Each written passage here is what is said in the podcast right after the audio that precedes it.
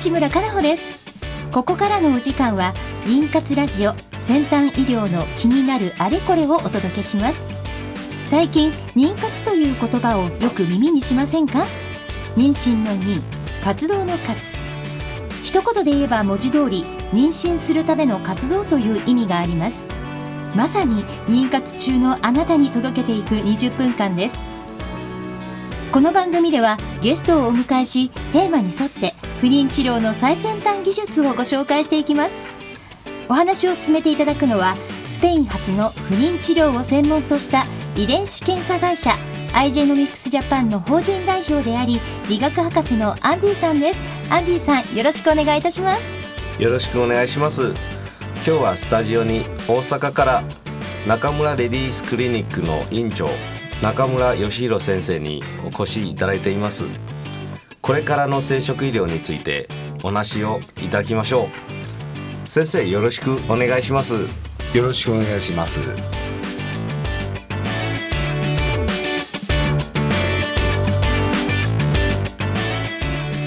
この番組は不妊治療に関わる遺伝子検査の専門家アイジェノミクスジャパンの提供でお送りします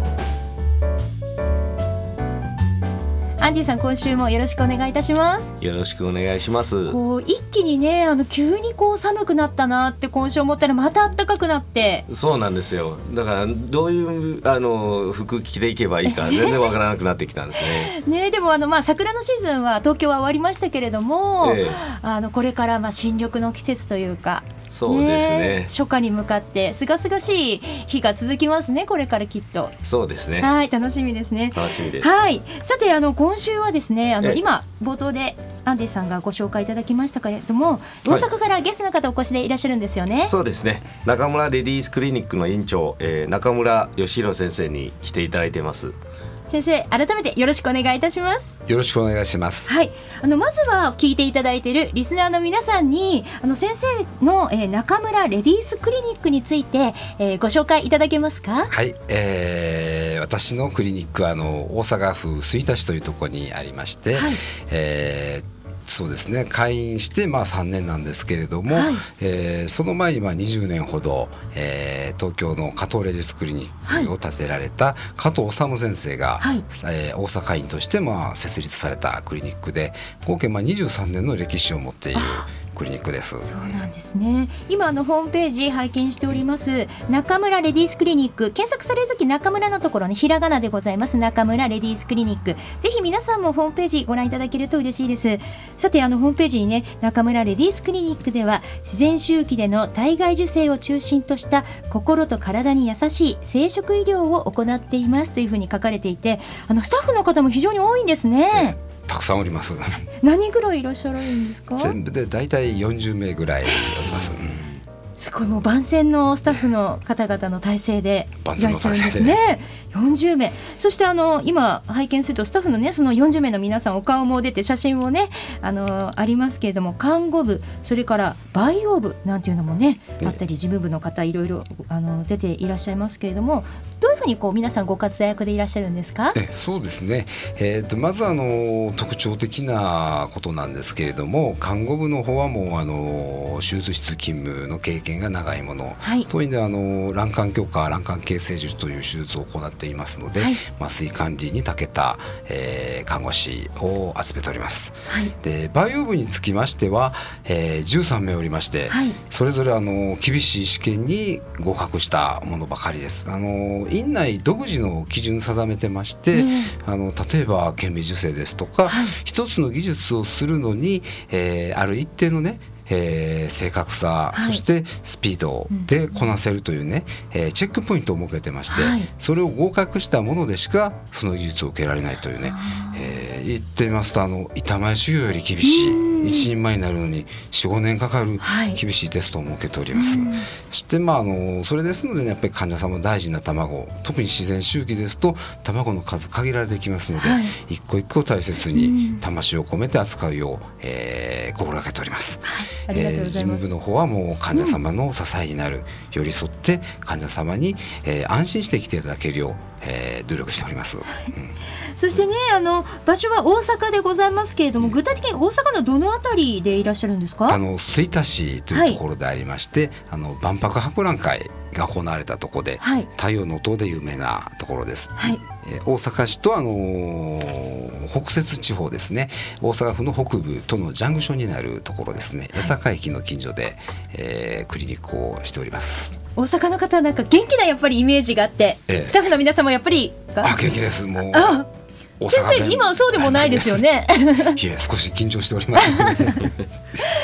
このスタッフの皆さんとともにあの中村先生もご活躍でいらっしゃると思うんですがアンディさんこれからの生殖医療はい、はい、こちらについて先生とねお話進めたいんですよね。そうですね、はい、あのまあ先生と前回お会いした時にもですね、まあ、今日本の不妊治療の現状とかですね、まあ、あと問題点についても少しあの、まあ、あの意見を言っていただいたんですけれども、はい、やはりあの、まあ、今日本の平均の、まあ、妊娠率といいますかその不妊治療の、まあ、平均の妊娠率としては、まあそれまあ、海外に比べてそれほど高くないところはあるんですよね。残念ながらやっぱりそこまで高いわけじゃなくて、やはりまあ体外受精言いますとやっぱりもう万能の治療100%妊娠できるんだと思われている方もいてらっしゃるんですけど、はい、あの特にまあ年齢によって妊娠率は変わってくるんですけどあの30代後半ぐらいになってきますと1回あたり卵を1個戻して妊娠できる確率というのはもう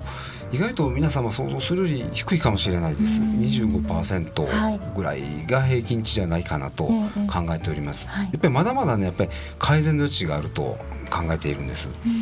この間先生と話した時にやはりあの、まあ、もちろんその卵っていうのは、まあ、受精卵もしくはその肺って言いますけれども、まあ、肺の部分とあの子宮内膜の部分、はい、まあ、両方あの、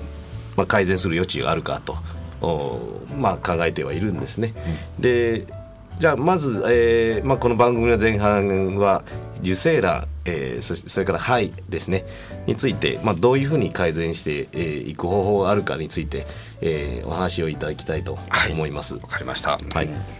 えー、肺の改善ですけれども、はい、えーと、まず一つあの非常に綺麗な見た目の肺。現実ね今あのえ子宮に戻す肺。肺というのはあの受精卵が成長していったものですけれども、はい、えー、それを戻すのにどうしているかと言いますと顕微鏡で観察してそのあの見た目だけでまあ言い方悪いかもしれないんですけど見て携帯がいいというんですけれども見た目のいい肺を戻しているわけです、えー、もちろん見た目のいい肺いうのはやっぱりあのいい肺である確率は高いんですけれどもそういう見た目のいい肺を戻してもやっぱり25%ぐらい30代後半になってくると必ずしも期待されるような数字ではないんです、はい、やっぱり人間もそうですけれども見た目だけでもわからないところがあるんです。そしてその受精卵での問題点ですけどね、えー、一番問題なのはあの偶然に起こる染色体異常ですね、はい、それがあるかないか、染色体異常があると、まあ、着床しない場合が多いですし着床したとしても流産してしまう可能性が高いんですね。その染色体異常をまあどうやって調べていくか、えー、現在のところあの日本ではねちょっとまあ倫理的な問題で行われてはいないんです。で海外で行われているね PGS という方法があります。はい、PGS、はい、プレ、えー、インプランテーション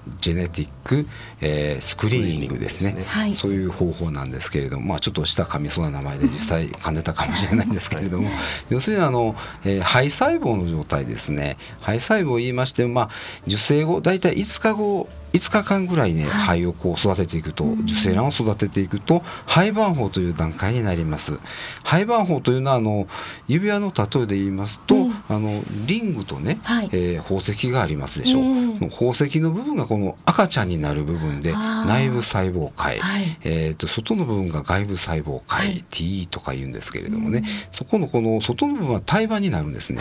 リングの部分が胎盤になって、宝石の部分が赤ちゃんになる。うん。ここのね胎盤の部分、はい、そこから細胞を何個か取ってきて、えー、そこの、えー、そこから DNA を抽出しまして、はい、そこそれはあの次世代シークエンサーというね、えー、最近できました急速に発達してきている機械にかけて、うん、えー、染色体異常があるかないかというものを調べていく、うん、まあ、染色体はすごくね難しいような感じしますけれども、うん、あの男性が 46XY、はい、女性が 46XX まあ X とか Y というのはこの性染色体というんですけれども、男性女性を決めている染色体です。はい、えー、46というのはあの22本が体染色体といいまして、えー、これは男女共通のものですね。えー、その数があのすでに異常があってある肺細胞ですね肺盤胞、はい、というのはやっぱり結構混じってくるわけなんです、うん、見た目が良くても、えー、そういう染色体に、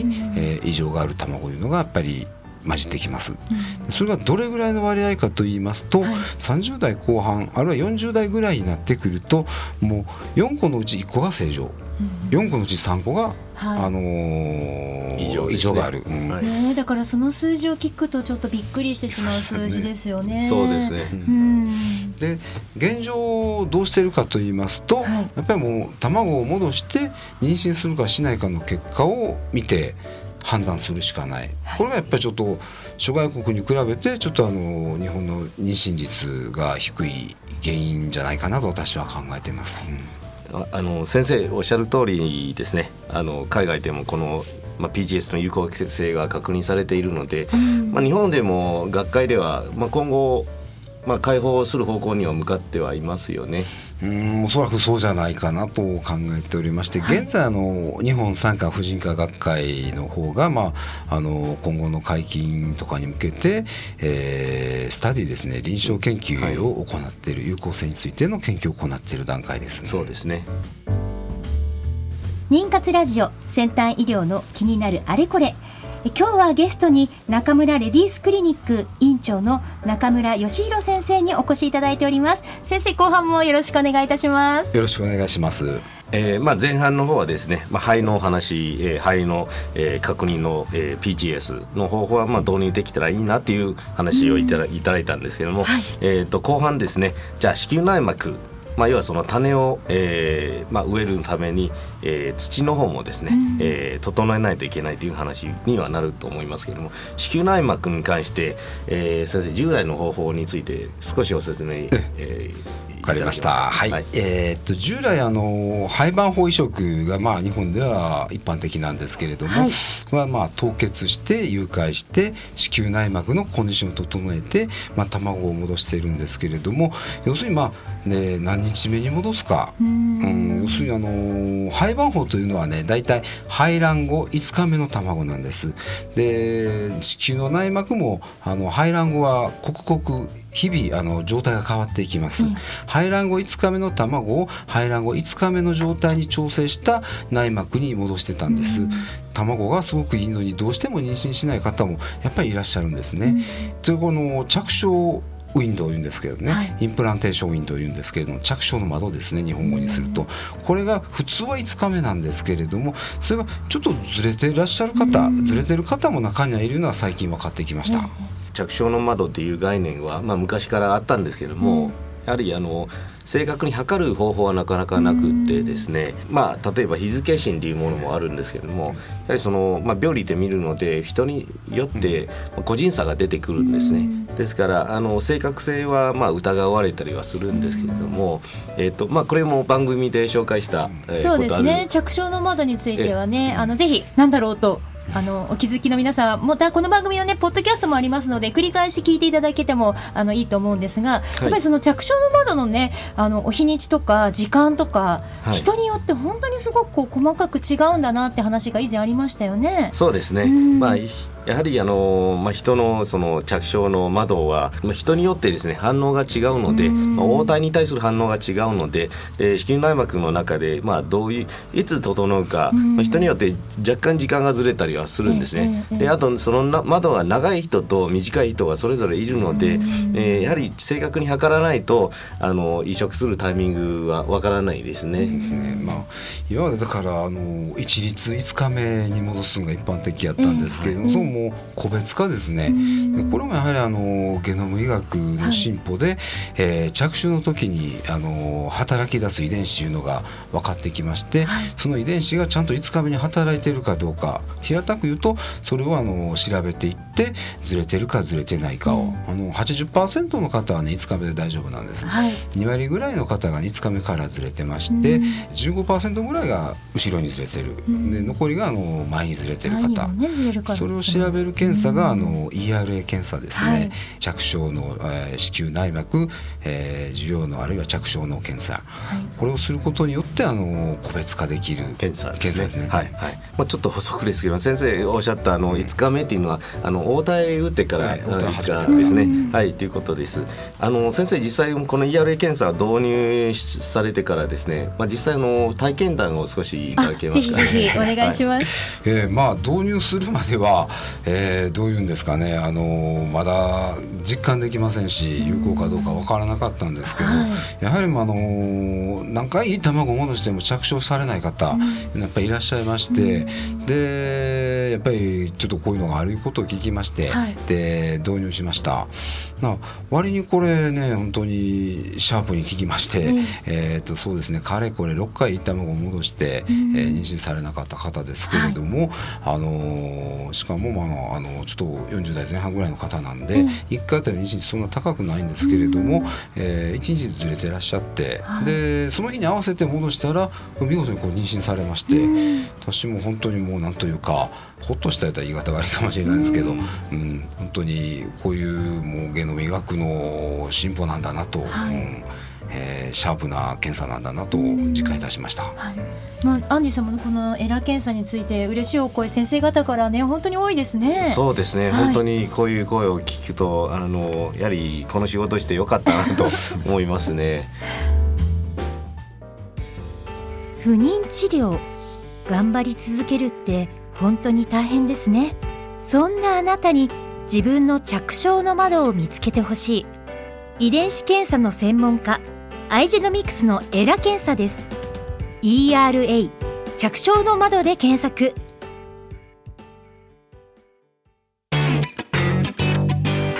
さて今日は中村レディースクリニック院長の中村先生とお話進めてまいりました。先生ありがとうございます。ありがとうございました、はいそしてあのアンディさん、はい、アイジェノミックスジャパンのツイッターなどもあるんですよね。ありますあります。はい、あのこの番組に関してはハッシュタグ妊活ラジオとしてあのつぶやいておりますので過去の放送、はい、えポッドキャストなどでねお探しになる時もツイッターあのご活用いただけるとありがたいです。それからあのこの番組へのねあの先生方へのメッセージやリクエストというかこんな話を聞きたいんだけれどもなんていうそんなお声がありましたらぜひ、えー、FM 西東京のホームページに、うん、えー、メールフォームがございます。ますそちらからぜひ、えー、番組へのねメッセージも書いていただけるとアンディさんお答えしますよね。はいもちろん。はい、はい、ぜひ皆さんのメッセージお待ちしております、はい、さて次回は今週に引き続き中村レディースクリニック院長の中村義弘先生にお越しいただいてお話をしていきます。先生来週もよろしくお願いいたします。よろしくお願いします。この番組は毎週金曜日夜10時から再放送をお届けしていますそれでは来週同じ時間にお会いいたしましょう